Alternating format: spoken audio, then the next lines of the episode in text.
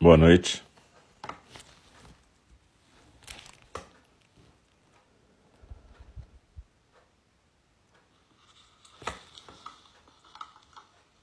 Boa noite. Estamos voltando aqui com o segundo programa de hoje, 1 de setembro de 2021, quarta-feira, aqui no nosso Enindi virtual. Eu sou Alce e a gente está vindo agora com a fala do Dharma. Na fala do Dharma, a gente tem estudado o livro Aberto ao Desejo, do Mark Epstein. E a gente está lendo um capítulo que chama O Olhar para Trás. A gente hoje está na página 96. E quem não pôde, quem está aqui agora e não pôde meditar com a gente antes. Se for possível, dá uma, uma escutada, pratica junto à meditação depois, porque vai ter a ver com isso que a gente está lendo aqui agora. Mas muito obrigado pela presença de todas e de todos aqui. Eu lembro que a fala do Dharma é uma forma de zazen, então a mesma coisa, a mesma postura, a gente faz com os olhos suavemente fechados, atenção à respiração, deixa as palavras bailarem junto com a respiração na correnteza dos sons do mundo. E procura não conversar com a fala do Dharma. Deixa para fazer isso depois, se você quiser estudar mais, tipo estudar, você pode escutar depois, fazer uma coisa mais sistemática, ler o livro. Mas agora procura deixar as palavras dançarem com a respiração e a presença. É, e muito obrigado a quem estava na meditação e está colocando aí os comentários. Obrigado. É, a ideia é essa mesmo, que a gente possa deixar o coração aberto e tudo fluir. Aqui também na fala do Dharma, de uma forma um pouco diferente. Mas enfim, como eu disse, a fala do Dharma também é uma meditação. É uma meditação para quem está falando e para quem está escutando. Então procurem botar esse tipo de intenção no coração aqui também. É, a gente costuma recitar juntas primeiro os versos da abertura do Dharma, que são versos para a gente lembrar da nossa intenção aqui. No final, a gente recita juntos os quatro votos dos Bodhisattvas, que é para a gente lembrar da nossa intenção no nosso dia a dia. Beleza? Então tá, galera, muito obrigado e vamos para nossa prática de agora.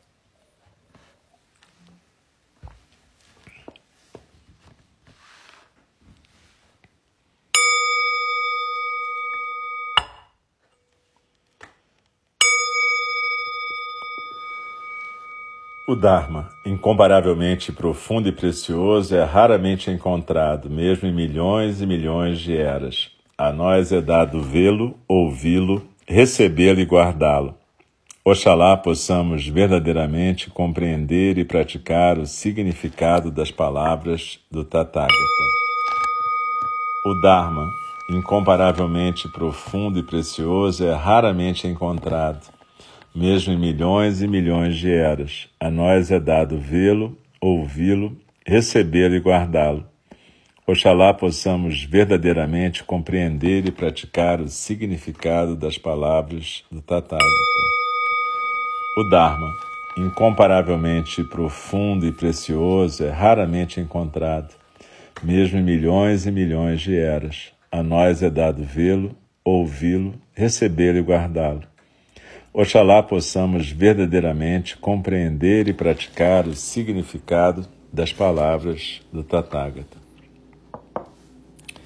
Continuando então a leitura do nosso Aberto ao Desejo, do Mark Epstein, no capítulo 5, Olhar para Trás, a gente está na página 96.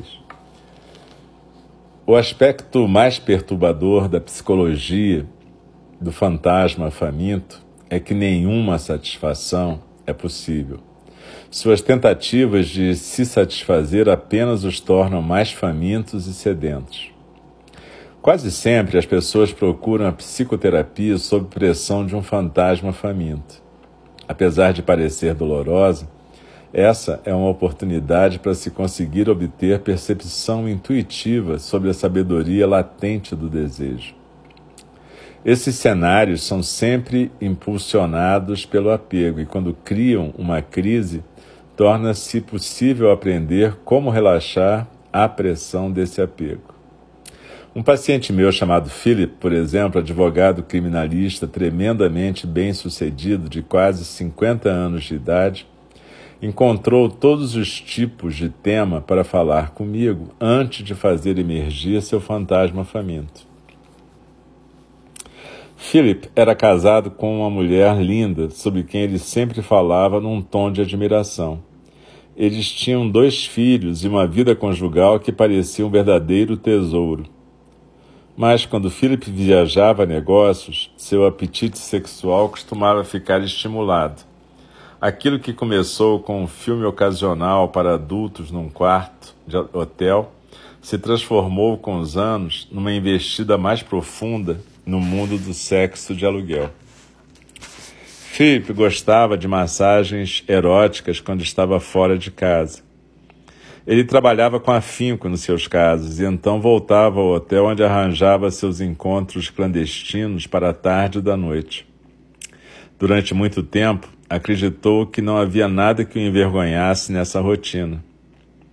Não contava à esposa sobre isso e não achava que a estava traindo.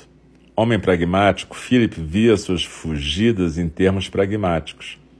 Trabalhava duro e precisava de um escape, e aquilo era muito melhor do que masturbação. Philip apreciava a sensualidade pura da massagem e descobriu que se tomasse um pouco de medicamento antes dela começar, ele aproveitava ainda mais. O Viagra permitia sua ereção aflorar sem que ele precisasse se preocupar com isso e conferia a ele um período picante de expectativa erótica enquanto esperava pela massagista. Ultimamente, em suas viagens de negócios, Philip começara a explorar rituais sadomasoquistas, entre aspas, inofensivos, com diversas jovens que pareciam felizes em satisfazer as fantasias dele em troca de seu dinheiro. Ele gostava particularmente de ter as mãos amarradas e ser obrigado a implorar ou, nas palavras dele, humilhar-se pela atenção física de sua amante. Para Philip, um pouco de proibição parecia funcionar tão bem quanto o Viagra. Depois de um longo dia sendo responsável por tantas coisas, Philip achava muito libertador dar seu poder ao outro, sobretudo se o controle final fosse dele. Mas Philip estava ficando perturbado porque seu comportamento estava se tornando cada vez mais compulsivo. O que tinha começado como um, entre aspas, algo a mais, estava agora ocupando um espaço central em sua mente. Estava viajando mais e trabalhando menos, correndo de volta para o hotel para ter encontros cada vez mais longos. As situações que ele representava estavam se tornando mais complexas e demoradas. Ele acabou por se ligar a várias de suas parceiras sexuais, deixando-o preocupado com a possibilidade de que as pessoas começassem a falar a respeito e de que sua esposa descobrisse de alguma forma sobre suas atividades. Além disso, estava gastando muito dinheiro. O objetivo da terapia de Philip, quando ele começou a discutir os detalhes das suas atividades sexuais extraconjugais, era, conforme confessou, curá-lo desse comportamento. Ele fez um retrato de si mesmo como sendo incapaz de reagir de maneira diferente quando tinha a oportunidade de satisfazer suas fantasias. Apesar de sua culpa e de seus medos, ele não podia resistir quando o momento se apresentava. Numa confissão muito comum às pessoas que estão lutando contra o apego, ele descobriu que, quando abria um pouquinho a porta, inevitavelmente perdia o controle. Minhas primeiras investigações tiveram a ver com o relacionamento sexual dele com a esposa. Outras coisas eram mais importantes, observou ele, especialmente as crianças. O sexo com ela era bom, mas não excitante como os casos extraconjugais. Ele forneceu apenas uns poucos detalhes. Sua esposa relutava em fazer sexo oral quando ele pedia. Ela se distanciava rapidamente dele quando acabavam de fazer amor. Ela não tinha muito tempo disponível para o marido. Perguntei o que aconteceria se ele trouxesse um pouco da atividade ilícita para o seu relacionamento erótico com a esposa. Abre aspas. Por que essa divisão entre suas atividades longe dela e seu comportamento na sua presença? Fecha aspas. Ela não se interessaria, ele tinha certeza disso. Pensaria que era imaturidade. Ele não queria se revelar a ela daquela outra forma. Aquela não era uma boa sugestão. Ele estava certo sobre isso. Frustrado, tomei outra direção. E se ele tentasse trazer mais autoconsciência durante aqueles momentos no hotel antes de fazer seu primeiro telefonema? Ele achava que se sentiria desamparado, mas talvez pudesse encontrar recursos para reagir de forma diferente quando estivesse frente a tanta liberdade e tanta solidão. Será que ele podia prestar atenção à sua experiência emocional naqueles momentos? Isso se tratava apenas de desejo físico que ele estava tentando satisfazer, ou haveria outro tipo de desejo ardente o qual podia perceber e talvez conseguir satisfazê-lo de um modo diferente? Achei que, talvez, o comportamento de Philip estivesse mascarando algum tipo de necessidade emocional da qual estava relativamente inconsciente. Quem sabe uma dificuldade sobre si mesmo. É provável que ele pudesse descobrir algo ao se aproximar do comportamento, mas permanecendo com a necessidade em vez de correr para satisfazê-la. Philip gostou dessa sugestão mais do que da outra. Ele partiu de um interesse com... ela partiu de um interesse comum pela meditação e exigia que ele tivesse consciência em ocasiões fora da meditação. No entanto, isso também não ajudou. Philip não encontrou nada mais interessante nesses momentos além da excitação e do desejo. Ainda se viu sem poder resistir. Devo observar que o tormento de Philip estimulou uma resposta em mim que não correspondia à instância comum de um terapeuta psicodinâmico. Ele era um homem prático e estava procurando respostas práticas em mim, uma busca mais próxima da linha de um terapeuta cognitivo ou comportamental. Não queria, abre aspas, perder tempo com terapia e eu acabei sendo levado pelo seu objetivo. Nunca explorei sua raiva, com relação à esposa, como a sua frustração e decepção com ela influíam nas suas atividades sexuais extraconjugais.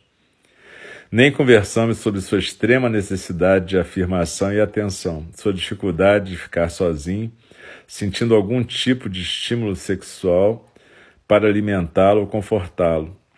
Em vez disso, tentei ajudá-lo a encontrar meios de atingir sua meta ao mesmo tempo em que respeitava quaisquer que fossem suas escolhas sexuais. Entretanto, nenhum desses esforços trouxe frutos.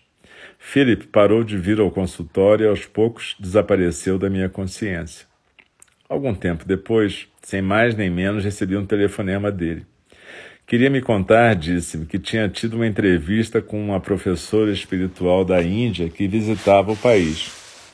Falou a ela sobre seus problemas e ela o instruiu a interromper completamente esse comportamento. Sem pornografia, sem massagem, sem relacionamentos extraconjugais. Pediu que ele fizesse um voto semelhante ao que no hinduísmo é chamado de brahmacharya, ou celibato, e que restringisse sua vida sexual ao relacionamento com sua esposa. Ele concordou e estava maravilhado com o alívio que sentia. Em vez de se submeter à sua dominatrix, Philip tinha se submetido à sua guru. Parece que ele conseguiu quebrar o ciclo de desejo sexual, culpa e autodesgosto que fez com que ele me procurasse antes. Enquanto me perguntava se minhas sugestões práticas tinham se distanciado demais da neutralidade terapêutica, o que aconteceu foi que minhas sugestões não tinham sido práticas o bastante. Philip precisava que dissessem a ele para parar e estava pronto para receber esse tipo de conselho. Não tenho meios de saber se Philip sustentou sua transformação ou se ela durou pouco. Nunca mais soube dele. Com certeza há muitas histórias sobre pessoas que fazem esses votos, como as tentativas adolescentes de parar de se masturbar, só para sucumbir repetidas vezes. Muitos terapeutas, creio, suspeitariam de uma história como a de Philip. Mas havia alguma coisa no seu tom que me fez parar. Ele parecia alguém que encontrou ajuda em alcoólicos anônimos, depois de tentar várias outras formas de parar de beber. O voto de abstinência diário, sustentado por uma motivação ética, e no caso do programa dos Doze Passos, o apoio compartilhado de uma comunidade pode conter efetivamente os obsessivos sem saída que sabemos serem viciados. Parece que essa foi a melhor alternativa para que Philip conseguisse algum domínio em sua mente sobre a atividade compulsiva que suas aventuras sexuais acabaram se tornando. E aqui a gente pode é, observar exatamente essa questão. O Mark está falando sobre a própria questão dele como terapeuta. Será que eu devia ter intervido dessa maneira tão prática, como eu dando sugestões? E ele fica surpreso de perceber que, na verdade, o que o Philip queria era que a guru, aparecesse alguém como a guru dele, que, na verdade, disse para ele parar de fazer aquilo. Junto com o apoio provavelmente da sua sangue e da sua própria dessa relação de transferência com a guru, né? Ele conseguiu efetivamente parar. A gente não sabe o que vem depois, mas o que importa aqui é essa comparação com os alcoólicos anônimos e o programa de 12 passos, né? Porque muitas vezes a gente confunde exatamente desejo com compulsão. E apesar da gente poder fazer aquilo exatamente que o Marx sugeriu para o Philip, ou seja, meditar e poder ficar com a necessidade não satisfeita para poder ver o que, que aparece, né? poder permitir esse tempo de silêncio e não agir, que é a sugestão do Buda diante de coisas que a gente pode e deve parar antes de fazer. E isso funciona com desejo, mas não funciona com a compulsão, na verdade, porque a compulsão ela tem um outro tipo de funcionamento, essa fissura, né? E essa fissura requer algumas coisas para ser interrompida. Normalmente, um tipo de grupo de sustentação, como a ANA, outro grupo, um grupo que seja como uma sanga e que ajude, através de um programa estruturado, como o programa de 12 Passos, o sujeito a fazer a abstinência. Não como pensando, ah, vou mudar isso para sempre, mas dia a dia. Só por hoje eu não vou beber. Só por hoje eu não vou procurar esse sexo de aluguel. Só por hoje eu não vou me entregar à alimentação desregrada. E assim por diante. Esse só por hoje te leva à questão da atenção plena em cada momento. E exatamente essa aí que a gente vai reencontrar com a prática meditativa, a capacidade de estar aqui agora no presente. A gente não está resolvendo coisas no futuro, a gente está resolvendo coisas aqui agora. Só por hoje eu não vou fazer isso. Só por hoje eu vou renunciar a esse tipo de atividade. E a gente vai continuar estudando na semana que vem essa questão da abstinência e da relação entre abstinência, compulsão e desejo. Mas seja como for, na meditação, mais cedo, a gente estava falando sobre o nosso papel como investigadores, pesquisadores, né? E a nossa possibilidade de perceber esses movimentos do fluxo da consciência. Esse fim de semana eu participei de um retiro online como aluno e esse retiro foi conduzido pela John Halifax Roshi e pelo Frank Ostazes, que foi muito interessante. Chamava-se Amor e Morte. E ela estava falando, a professora, sobre exatamente essa nossa caixa de ferramentas, os recursos que nós temos, né? Meditação, a prática do Dharma, terapia, remédios, sanga, grupos de apoio, tudo isso, amizades, é, tudo isso são os nossos recursos para a gente lidar com as situações da nossa vida. A gente está aprendendo a lidar com a vida. E provavelmente quando a gente acaba de aprender, a gente morre. Deve ser isso, né? Eu suponho, alguns não, nem dá tempo, né? Mas é um desafio e, e, e, e tem uma beleza nisso da gente poder viver e saber que a gente está aprendendo a lidar. Eu vou fazer 65 anos daqui a pouco e eu estou aprendendo a lidar comigo, né? O Frank falou um negócio muito interessante que ele, ele na verdade tem 75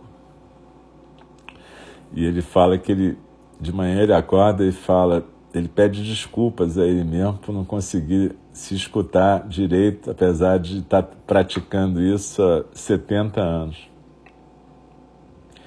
E é isso, né? A gente pratica e nem sempre a gente consegue se escutar, nem sempre a gente consegue praticar esse silêncio, essa quietude, essa intimidade com o nosso centro, essa abstinência de agir para que a gente possa perceber o que está acontecendo para a gente poder realmente usar o nosso voto de bodhisattvas para construir um serviço. O que, serve nessa situação? O que, é útil nessa situação? O que, vai servir a todos os seres envolvidos nessa situação? Inclusive a nós mesmos. E é assim que funciona. Mas para isso a gente tem que criar uma intimidade na prática do Dharma, a gente tem que entender que a gente precisa pedir ajuda para professores, terapeutas, médicos e outros profissionais de saúde. A gente precisa procurar nossos vínculos que nos sustentam, nossas sangas, nossos grupos, grupos como a A, por exemplo. A gente tem que saber usar todos esses recursos. E a gente tem que saber que, mesmo usando todos esses recursos, a gente exatamente, de vez em quando a gente entra num luto mais duro, mais difícil, a gente fica triste, é normal isso. A gente tem que sair dessa mentalidade capitalista de quem tem que estar sempre feliz. Quando o Buda falava de mudita, a alegria transcendental, ele não queria dizer que a gente não podia ficar triste, ele só queria dizer que faz parte da vida todo, Todos esses sabores fazem parte da vida, o doce, o amargo, o azedo. E aí, mudita é a alegria de estar vivo, de estar presente nesse mundo e poder usar todos esses ingredientes. Às vezes a tristeza, às vezes a chateação, às vezes a melancolia, o luto e muitas vezes a alegria, a música, a dança, o canto, a amizade. Todas essas coisas que reconheço estão um pouco difíceis agora com a pandemia, mas que a gente não pode perder a capacidade de usar. A gente tem que lembrar da nossa caixinha de ferramentas e recursos, lembrar da nossa rede de sustentação. Os nós da rede de Indra, como se diz no budismo e no hinduísmo. A gente tem que lembrar de exercer meta, o cuidado amoroso. A gente fez uma meditação de meta mas a gente tem que lembrar de exercer o cuidado amoroso no dia a dia, com cada coisa. Aqui eu posso treinar isso com pássaros, plantas, os alunos o caramba, com os insetos também, evitando matar desnecessariamente, né? E também atendendo pessoas online, mas de qualquer maneira, tem uma coisa importantíssima que a gente chama de autocuidado. Esse autocuidado significa a gente poder também tomar conta da gente, entender onde é que estão nossos limites, nossas fronteiras, saber fazer essa integração. Eu sei que não é fácil a gente coordenar isso tudo, parece uma coisa de ficar fazendo malabarismo, mas é assim mesmo. E através do autocuidado a gente vai se cuidando para que a gente possa ser bons e boas bodhisattvas. Então, que a gente possa continuar praticando e que a gente possa, nessa semana, continuar se adiantando no caminho dos bodhisattvas. Muito bom. E vamos recitar os quatro votos.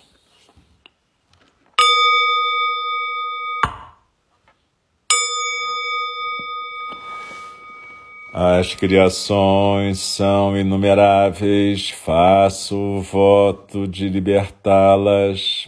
As ilusões são inexauríveis, faço o voto de transformá-las.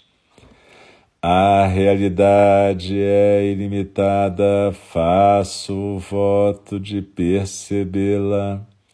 O caminho do despertar é insuperável, faço o voto de corporificá-lo. As criações são inumeráveis, faço o voto de libertá-las. As ilusões são inexauríveis, faço o voto de transformá-las. A realidade é ilimitada, faço o voto de percebê-la. O caminho do despertar é insuperável, faço o voto de corporificá-lo.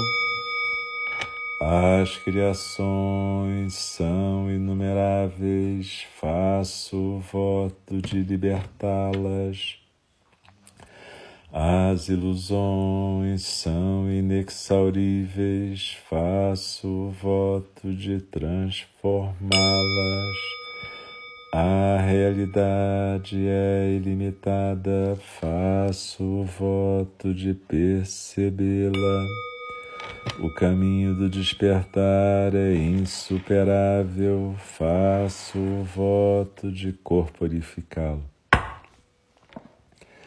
Deixe-me respeitosamente lembrá-las. A questão de vida e morte é de importância suprema.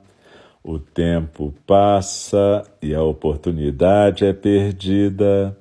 Vamos despertar, despertar, preste atenção. Não desperdicem sua vida.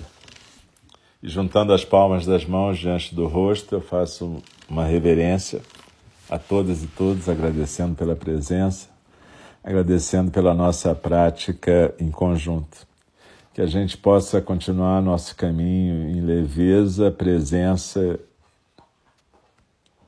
cuidado amoroso, compaixão, alegria transcendental e equanimidade. É isso aí, galera. Hoje eu nem falei que os cachorros podiam latir, a energia podia acabar e graças a Deus não aconteceu nada disso. O caramba estava só roncando aqui, como sempre, e a Luna está roncando lá dentro. Então tá tudo certo. Muito obrigado. Bom estar com todo mundo e até uma próxima vez. Uma boa noite.